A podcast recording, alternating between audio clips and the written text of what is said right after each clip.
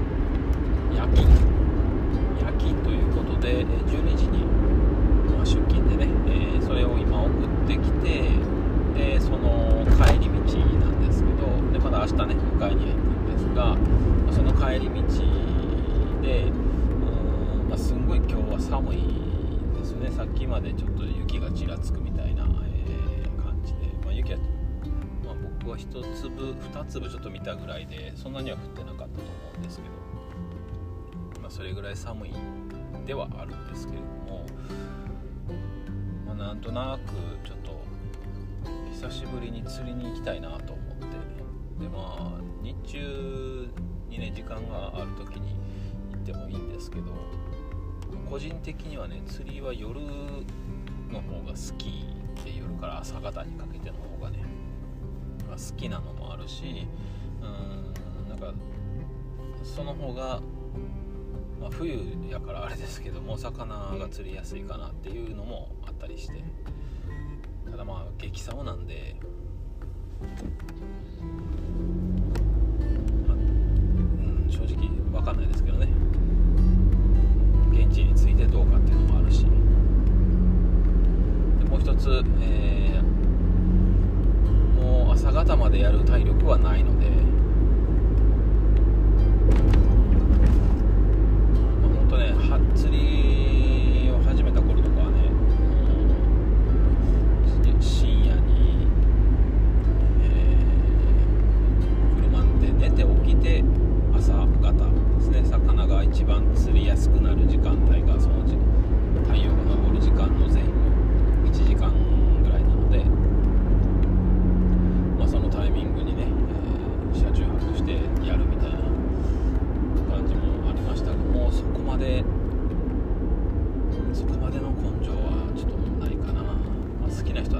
guys.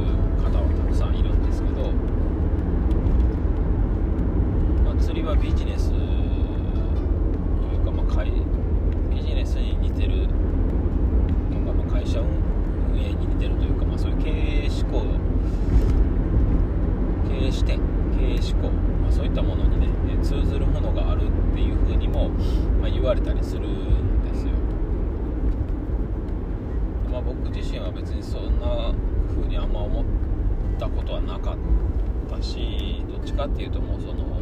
普段海とねなんかその、まあ、対話するじゃないですけど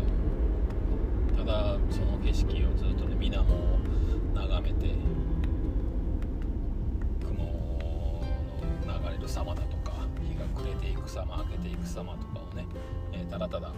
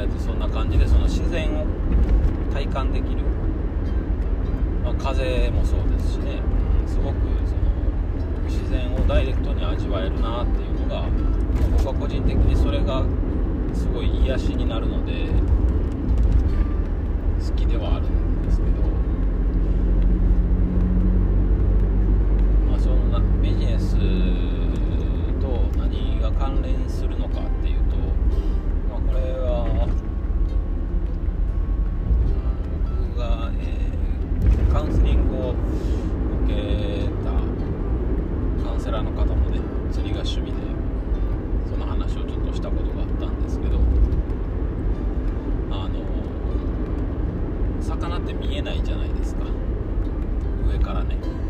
どこにいるのかわからない。でそのどこにいるのかわからない魚をまあ探す行為にもなるし、まあ、さらに探して見つけたところで釣れるわけじゃない。その魚の、まあ、魚ってその必ずしも毎回同じものを食べてるわけじゃなくてその時々によって季節によったりとか、まあ、その日によったりとかで何を餌にするかっていうのが違うんですよね、まあ、マッチ・ザ・ベイトっていう風に呼ばれるんですけど、まあ、ベイトっていうのは餌のこと。つまり餌を合わせるっていう。でそのマッチ・ザ・ベイトをしっかりできたら、まあ、その魚が釣れると。釣,、まあ、釣れるというか釣りやすくなるって言った方が正しいですかね。でもちろんそれがあったからといっても必ず釣れるわけじゃない。その釣りの技術というかしっかり針を引っ掛けた引っ掛けなあかんとか動かし方がね下手くそだと魚が見切ってあこれは違うってなったりとかするので、まあ、どこまでもその餌に似せた動きをさせるんだとか。で今その魚が水深の上の方にいるのか。中層にいるのか下層にいるのかみたいなこともあったりとか、まあ、いろんな条件が重なって釣りっていうのは初めて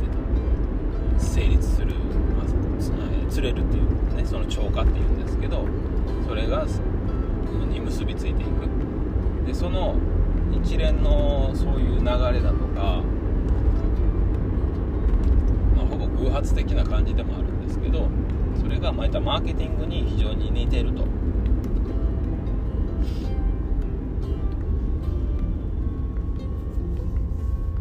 でマーケティングはやっぱりそのね、えーお客さんがまあ例えば悪いですけども、まあ、魚なわけですよね。で見えない。お客さんのことってまあ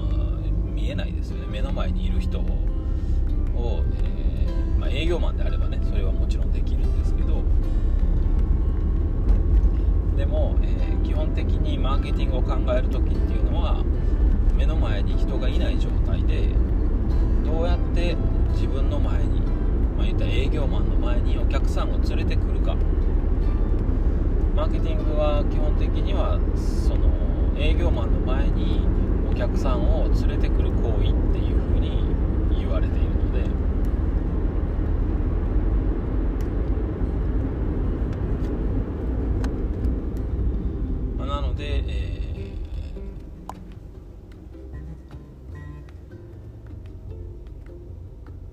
に来てくれるお客さんを探さなきゃいけない、まあ、それが広告だったりとかうん今で言ったら SNS とかもそうですよね。SNS、えー、インスタとか FacebookX だとか LINE だとか最近はというか、まあ、YouTube もそうです。TikTok とかもそうですよね、まあ、そういった、うん、といろんなもの、まあ、広告チラシホームページとかまホームページはちょっと難しいですけど、まあ、ダイレクトじゃないのでね、まあ、ランディングページもしかりですが、まあ、そういったもろもろのものを使って、えー、お客さんが興味を持ってくれる、まあ、それが言ったら魚があれ？これ餌かなって。思うっていう。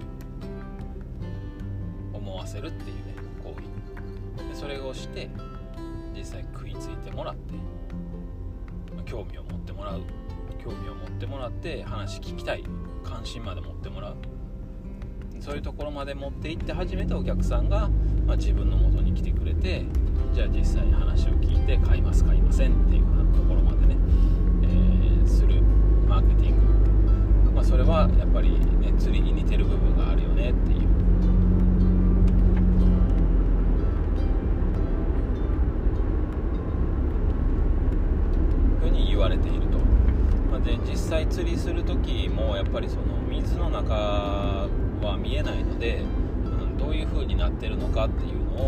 細い糸をね使って、まあ、ルアーがどういう風に動いてるのかとか水面じゃなくて地底というかなんていう海底か。海底の地形はどういう風な感じなのかとかもその釣り竿を使ってねまあなんとなくですけど把握したりするわけですよ。あこの辺りに藻が生えてるんだなとかこの辺りは岩なんだなとか石ころ砂浜とかね。地形があるのでそれを把握してっていうのもまあいろいろね情報をリサーチするみたいなのも似てるしっていうね。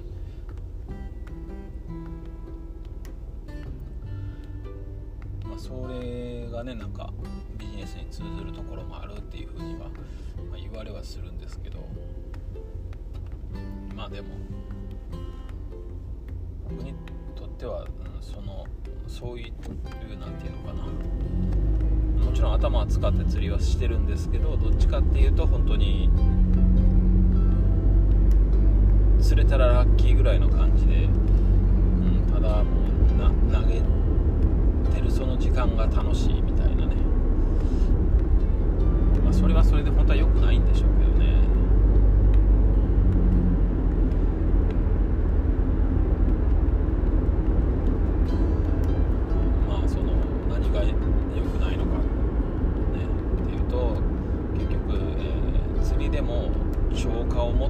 かないと、仮にというか今の話でビジネスと同じなのであればね浄化を求めていかないとビジネスでも成果を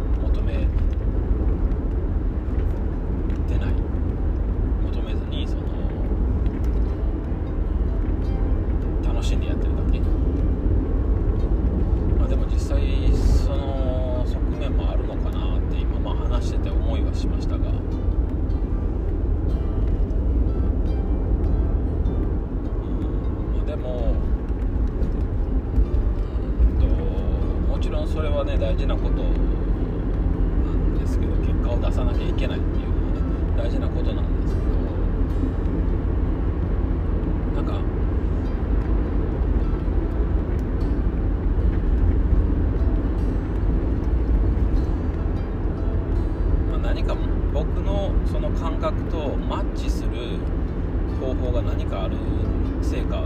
出すために、えー、の方法で僕の感覚とマッチする何かっていうのもあるんですよね。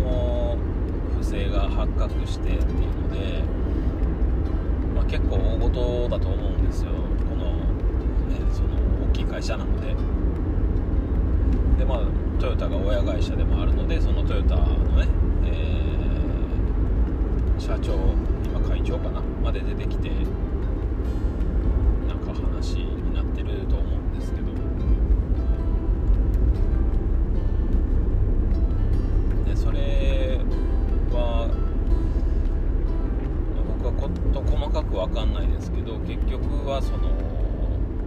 成果を追い求めすぎた数字を求めすぎた結果なんじゃなかろうかと。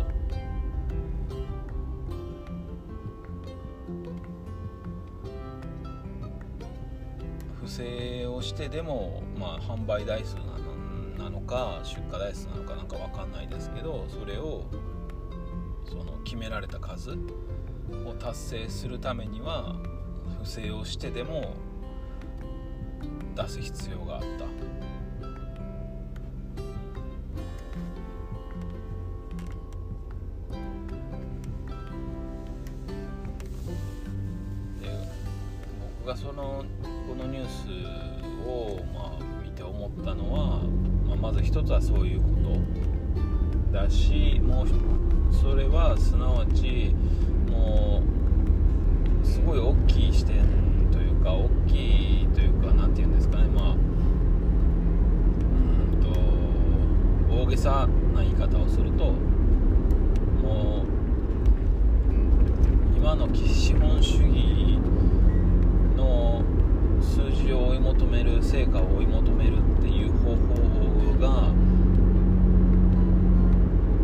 それって常にじゃないですか。もう上上上上ってなっていくしかないじゃないですか。数字って。それがもう限界に達してるんじゃなかろう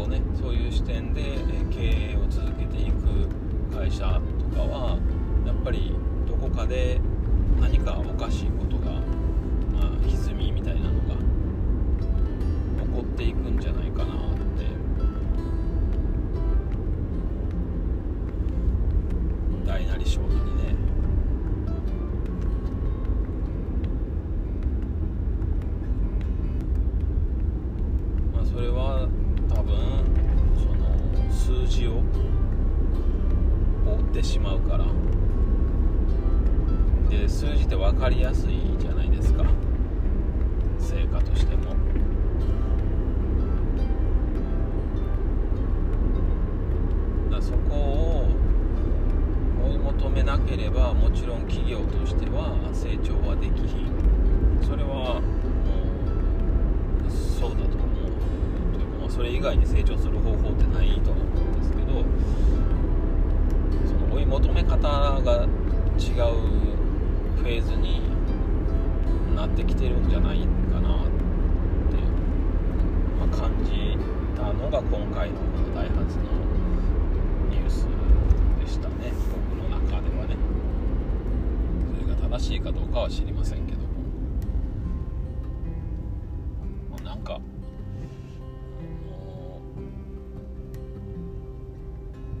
うそういう時代じゃないんだろうなって、まあ、だからってじゃあどうなんだっていう話ですけど。まあそれはね僕には分かんないですけども。正解は分からんし、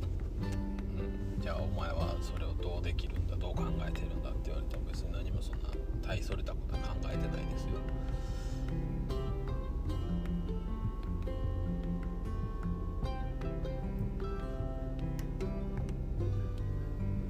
まあただ、うん、一つ思うのは、まあ、人じゃないとは思う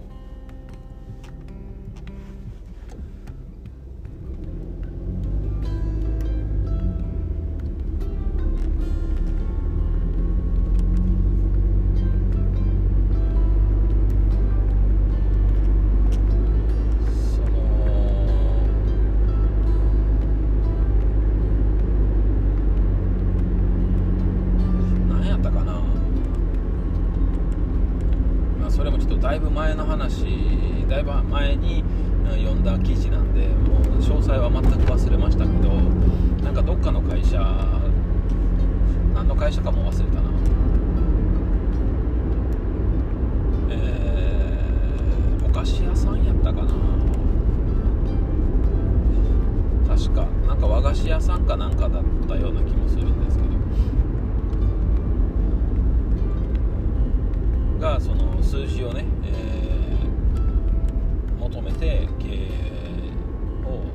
をしていって、まあ、ある程度は成長できたとかなんかそんな感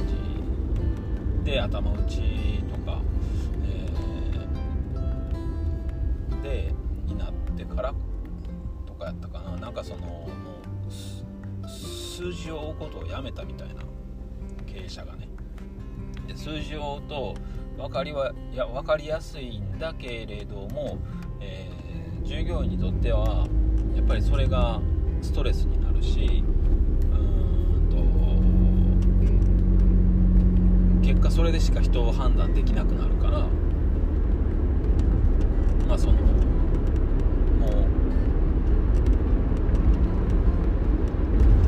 う数字が全てになっちゃうじゃないですか。人じゃなくなるわけですよね。評価基準が。その人の能力とかじゃないんで人柄も関係ない。能力も関係ない。数字を上げたか上げてないかどっちか。それでしか判断できない。それがその人の判断その人の評価になってしまう。っていうのが良くないんじゃないかっていうことでなんか数字を追うのをやめたみたいな話がなんかあってでそれを何を指標に変えたのかどうかまではちょっと忘れたんですけど。でもそれを変えてから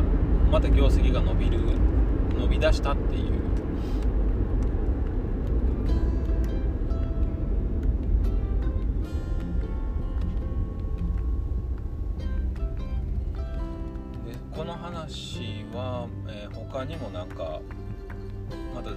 違う話ですけどその業種は確か、えーと、製本やったかな？もうその24時間営業やめますみたいな。とか、えー、翌日出荷みたいな、えー、緊急の対応特急対応みたいなのやめますみたいな。をしてからなんかその会社の環境が良くなったというか雰囲気が良くなったみたいなね。話もなんか記事で見たんですけど、うん、結局じゃあ何が大事なんでしょうねっていう会社の存続はもちろん大事なんですけどで存続するためには本当その売り上げは大事なんですけどそれよりもっと大事なもんってないのかなっていう。それって人だよなっていう。まあ当たり前の話ですけど。でまあこのそのお客さんもえっと人だし売っている側も人だし結局その商売ビジネスっていうのは数字じゃなくて人なんだっていうところをちゃんと捉えてまあとかそこと向き合ってしっかりとから先のことを考えてやっていかないと、まあ、生き残らへんの。そういう時代がもう来てる。少なくともそういう時代はもう来てはしまってるんだろうと。だからすごい難しい。今多分その狭間というか入れ替わりの時期なのかどうか分かんないですけど、まあ、今はちょっと難しい時代になってるのかもしれないですよね。でまあしかも今はね、ね、学校等とか、まあ、世界情勢の話とかもいろいろ相まってまあなんかあんまりねお金を使いたくないみたいな心理も働くじゃないですか。んな中でってなるとその少ないパイお客さんのね財布は少ないわけですから買い控えるっていうことはより少なくなるわけですからその少ないパイを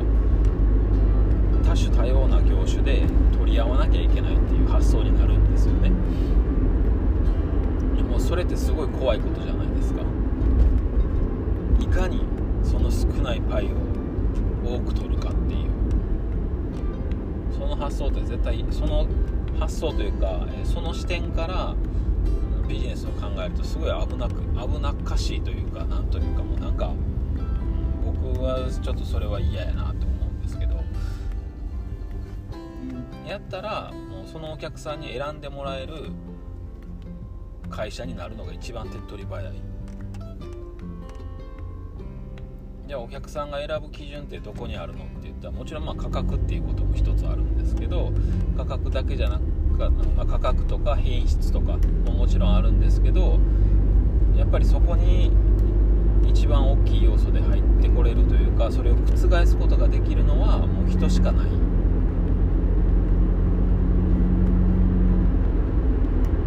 それは、ね、接客っていう部分の人間性だったりもするだろうしだわりとかね思いであるとかなんかそういったものがしっかり伝わるとかそういうところで選んでもらえる会社になっていく。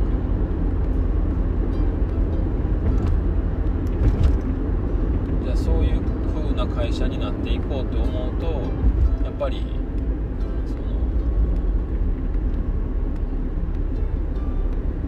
中から変わらないと。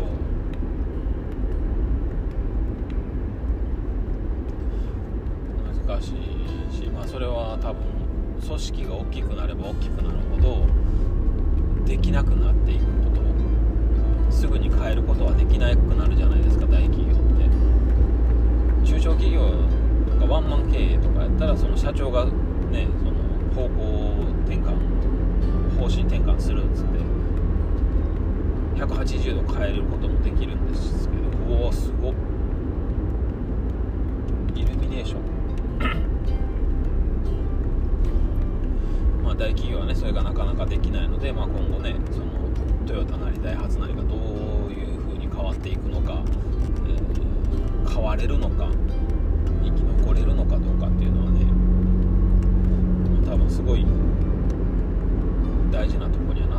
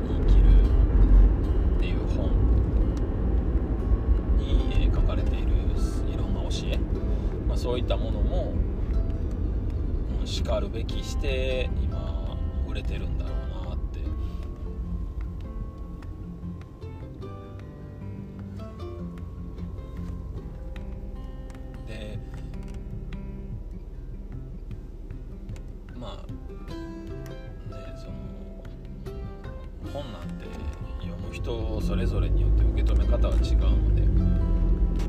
しそのまあ読み方も違うので、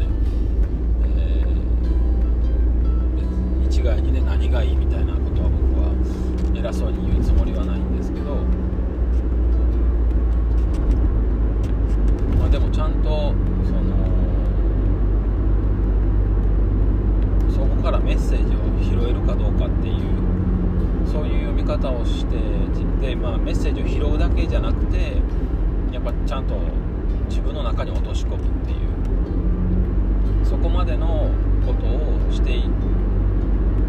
て準備をしとかないとこの先別にこっちはビジネスをね経営者じゃなかったとしてもっていう話従業員だとしても働いてなかったとしても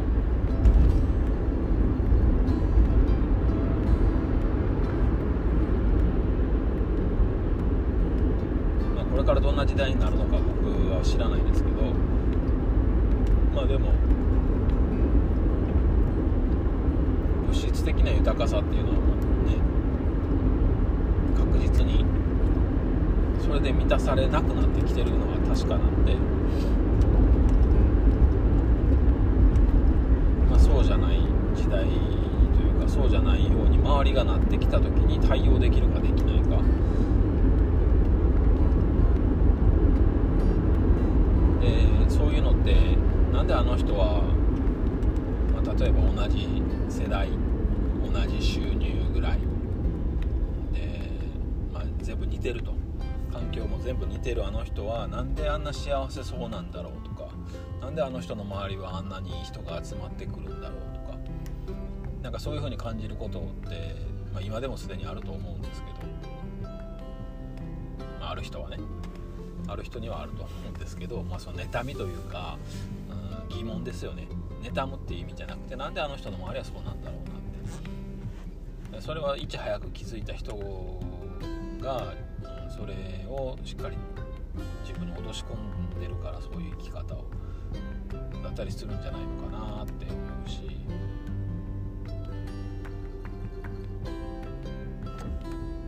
まあ僕自身その何も分かってないので本当になんか絵空事みたいな感じで聞いてもらえたらいいんですけど。何も分かってはないんですよ別に。ただなんかそういうニュースが起こるっていうのはもうそういうことなんじゃないかと。ニュースそのいいニュースも悪いニュースもね。そういったものを総じてみた時にああもうこれはこういうことなのかなっていう、まあ、僕の個人的見解。でしかないのでこいつは何を言ってるんだっていうこともね もちろんあるでしょうし、まあ、ちょっと、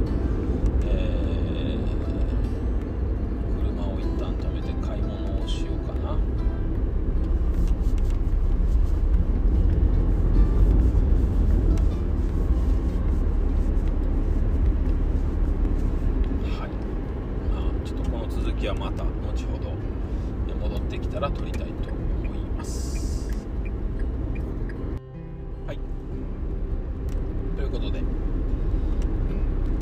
今ちょっと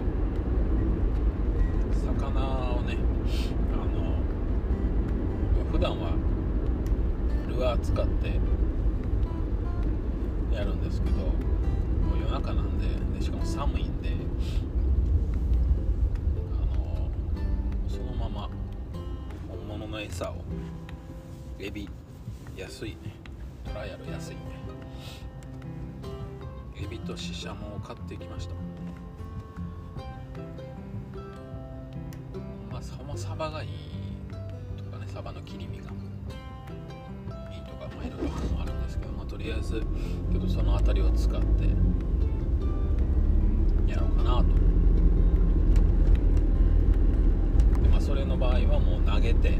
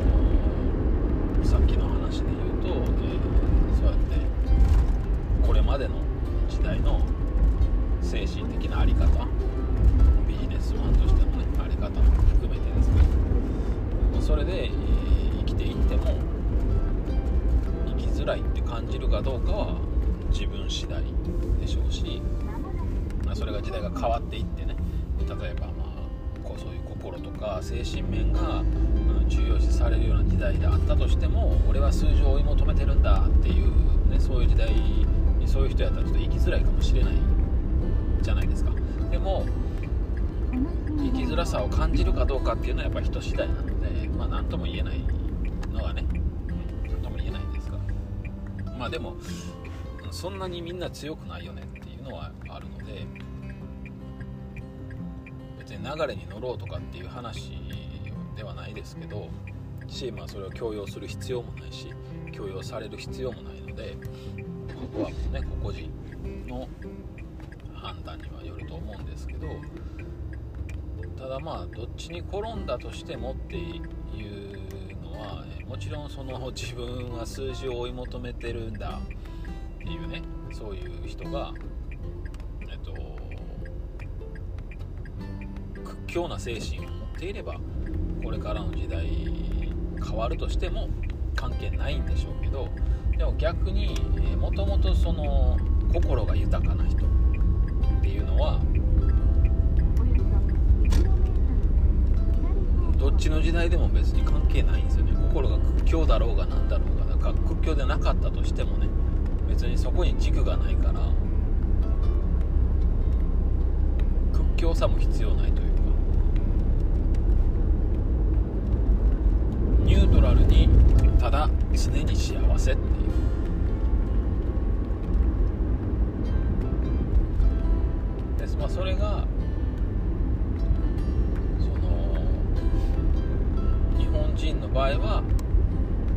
かつてからそういう DNA に組み込まれている精神性。なので まあそっちに戻りやすいよねって。そう今までは、まあそのね、行き過ぎた感じのなんか方が正しいんだって思って生きてきたのが今ですけど、まあ、そうじゃないのかもしれないなってなったところで戻りやすいのは日本人の強みなんじゃないかなと思うし、まあ、それは何でかっていうともともとこの縄文時代の人とかはそういうふうに自分を軸にして多分幸せを感じながら生きてきてた。でその DNA を今の僕たちはもう少なからず受け継いでるわけなので DNA っていうのはだから細胞レベルからそれをねその刻み込まれてるわけですよ。だからああそうなんやって気づくことができれば僕はそっちに簡単にシフトしていけるんじゃないかなと思うし、まあ、僕自身もそうやっていろんなことも含めてね、うん。まあ、この2023年2022年もそうでした。言った2021年からそうでしたけどまあ女神ちゃんと出会ってからこっちはそういったことで、うん、自分自身とは何ぞやっていう生きるとは何ぞや幸せとは何ぞやみたいなね愛とは何ぞやみたいな、まあ、そういったことをずっと断るごとにですが、うん、そういったものと向き合ったり、うん、考えさせられたりっていう2年を過ごしてきた。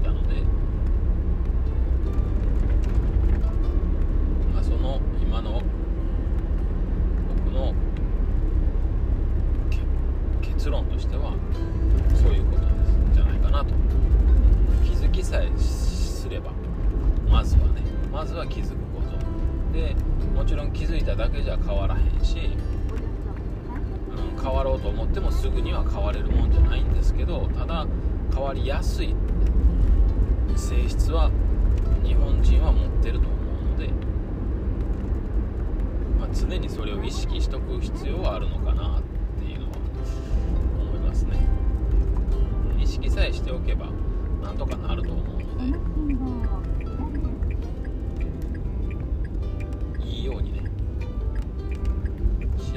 感じられるように変われると思う。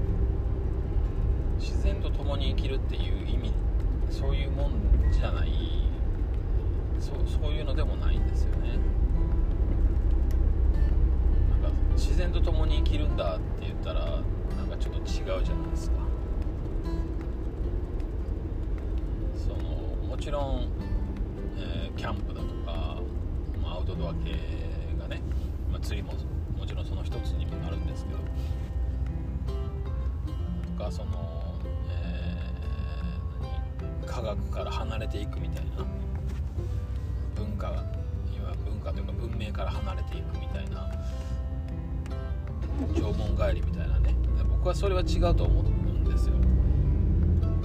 別になんか縄文帰りせな幸せになれへんってそんなことは全くないしやろしなんかそれはそれでちょっとおかしくないって思うんで、まあ、それもね別に帰りたい人は帰ればいいんですけど。でも、うん、キーワードは自然と共に生きるみたいなことやけどでもその解釈がちょっと違うのかな、なんか、うん、そこの解釈間違えるとなんか大変なことになりそうな。何て言うのかな、うんまあ、例えばその縄文時代の人たちは素晴らしいんだみたいな思想も別にそれをそう思う分にはいいんですけどそこに傾倒しちゃったらあかんと思うし。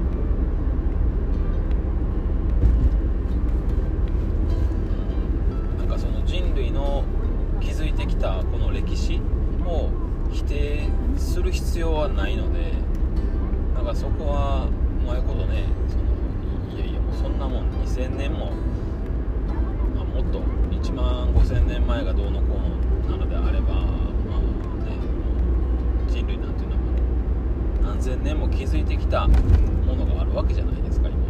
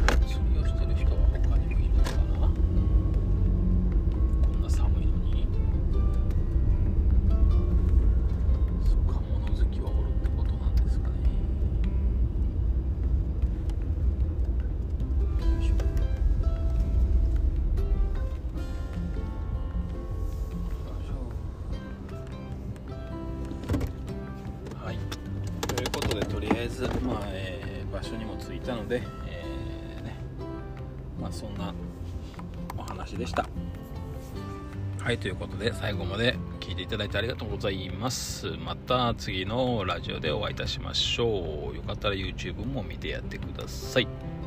おやすみなさい。バイバイ。